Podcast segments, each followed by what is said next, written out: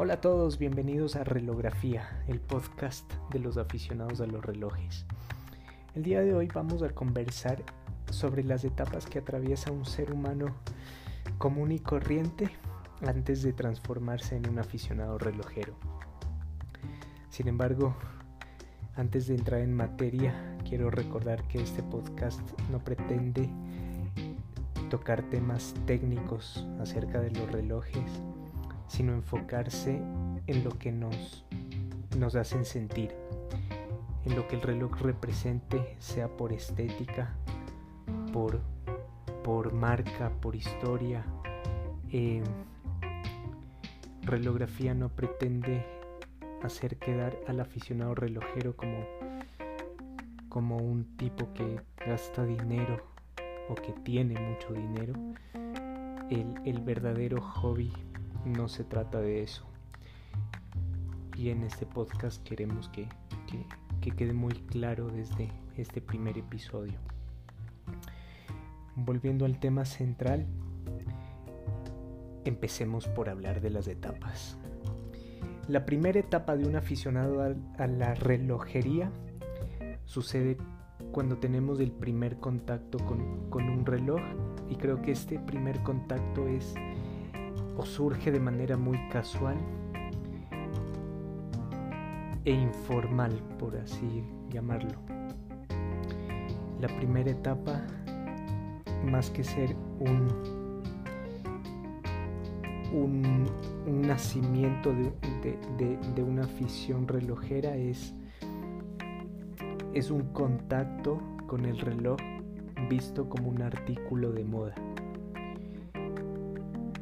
en esta etapa la reina de las marcas obviamente es Fossil y creo que, que dentro del mundo de la orología tiene cierto respeto porque pese a ser una marca fashion son relojes bien hechos. Y, y, qué mejor, o sea, qué más representativo de Fossil que, que meternos en, en este apasionante mundo. Apasionante para los que escuchen relografía, porque para la mayoría de personas es, algo incluso aburrido. Entonces, ¿cómo, ¿cómo, nos encontramos con en esta primera etapa? Pues vamos caminando en un centro comercial, pasamos por una isla que vende relojes, vemos uno que nos parece bonito, no sabemos casi nada o nada de, de las funciones que tiene más allá de dar la hora lo adquirimos y vemos que es el complemento perfecto para nuestro outfit. Recibimos ciertos halagos, nos hace sentir bien. Y, surge entre nosotros el bichito de la curiosidad relojera, ¿no? Entonces empezamos a ver para qué sirve el botón que está arriba de la corona del reloj y para qué es el de abajo y ya sabemos que es una función, que es una complicación y hasta ahí, o sea, aprendemos a manejar el reloj que tenemos y ya. Sin embargo, sabemos que nos, que nos hace estar bien vestidos, por así decirlo. La segunda etapa del, del aficionado relojero sucede de una manera más formal. Creo que ya no es tanto un encuentro casual que vemos un, reloj bonito eh, y lo sentimos bonito por como luce, sino ya, ya tenemos un sentimiento de lujo de entrada, por así llamarlo. Generalmente nos seguimos guiando por la estética, pero ya ves marcas japonesas. Aquí, aquí en la segunda etapa tenemos el contacto con las marcas japonesas, que para nosotros, en medio de, la, de esta inocencia, pues tienen muy buen prestigio y los precios que nos piden por ellos nos parecen altos.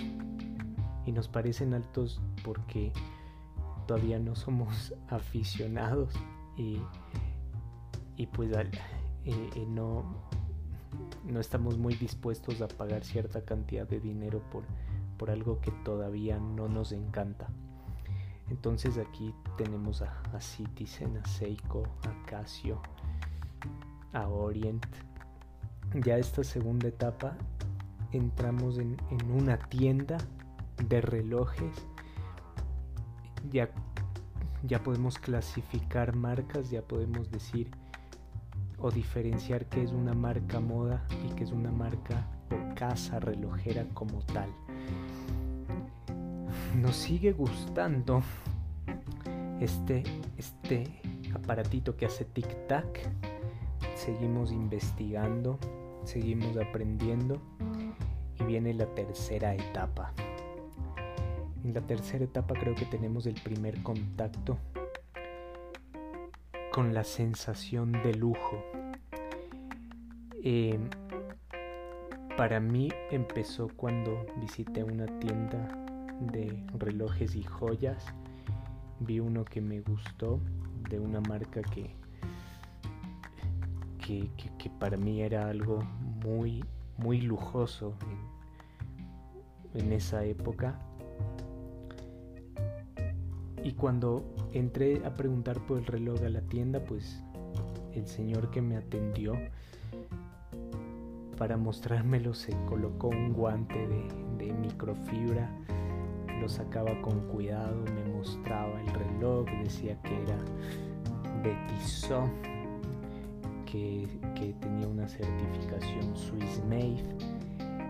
Le dio la vuelta al reloj, yo pude observar el movimiento y, me volví loco, o sea, fue lo más creo que lo más bonito que, pude ver, obviamente hasta, hasta esa etapa.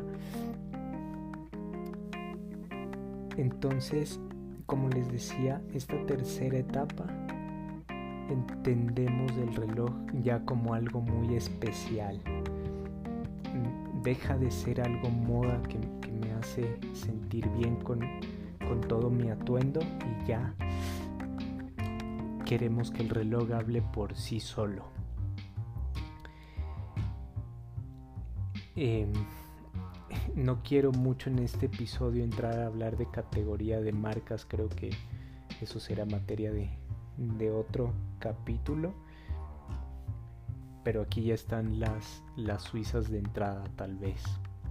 Y, las japonesas de rango, o sea, los modelos o líneas japonesas de, de un rango mayor. En esta tercera etapa sigues investigando y ya sabes de funciones del reloj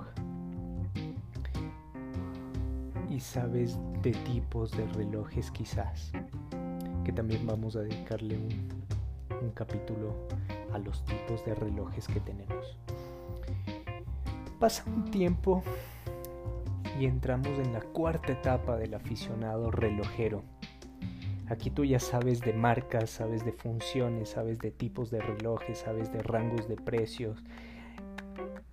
Te gustan todos los relojes, desde los de entrada hasta los más caros.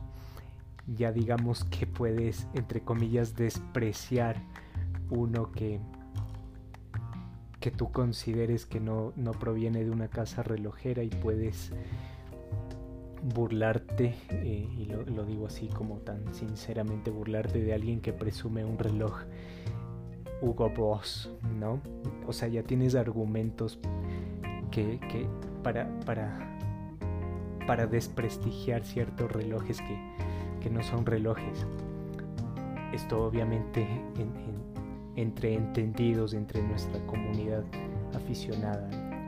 Para nada quiero quiero dar la idea de que alguien que lleve un reloj de marca moda es, es, alguien que no tiene idea sobre la vida.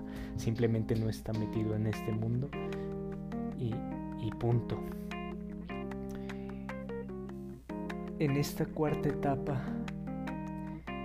también empiezas a investigar sobre la historia de las marcas. Ya tienes una colección, sin importar el número de relojes, pero ya te aseguras que los relojes que tengas realmente son los que te gusten, son los que te apasionen y, y, si corres la suerte de que alguien de tu círculo social te pregunte por el reloj, vas a tener una bonita historia que contarle.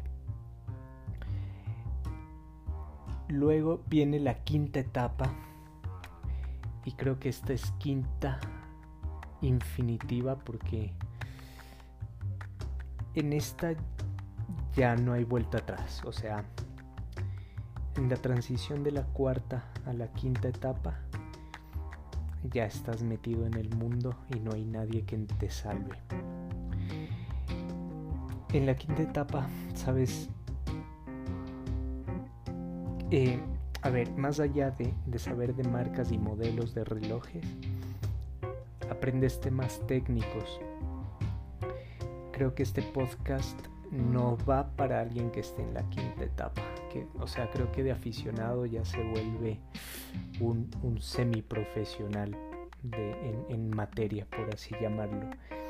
En la quinta etapa tú ya sabes de movimientos, sabes de partes de relojes, ya quieres quizás arreglar tus propios relojes, sabes de herramientas,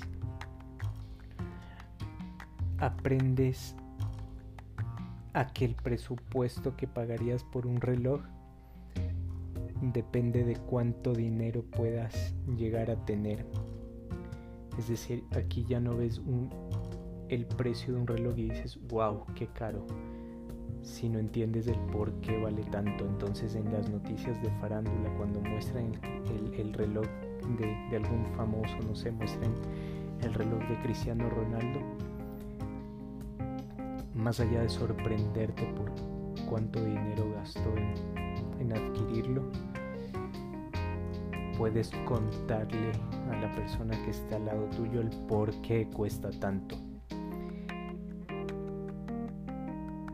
Esta quinta etapa, como lo decía, es infinita.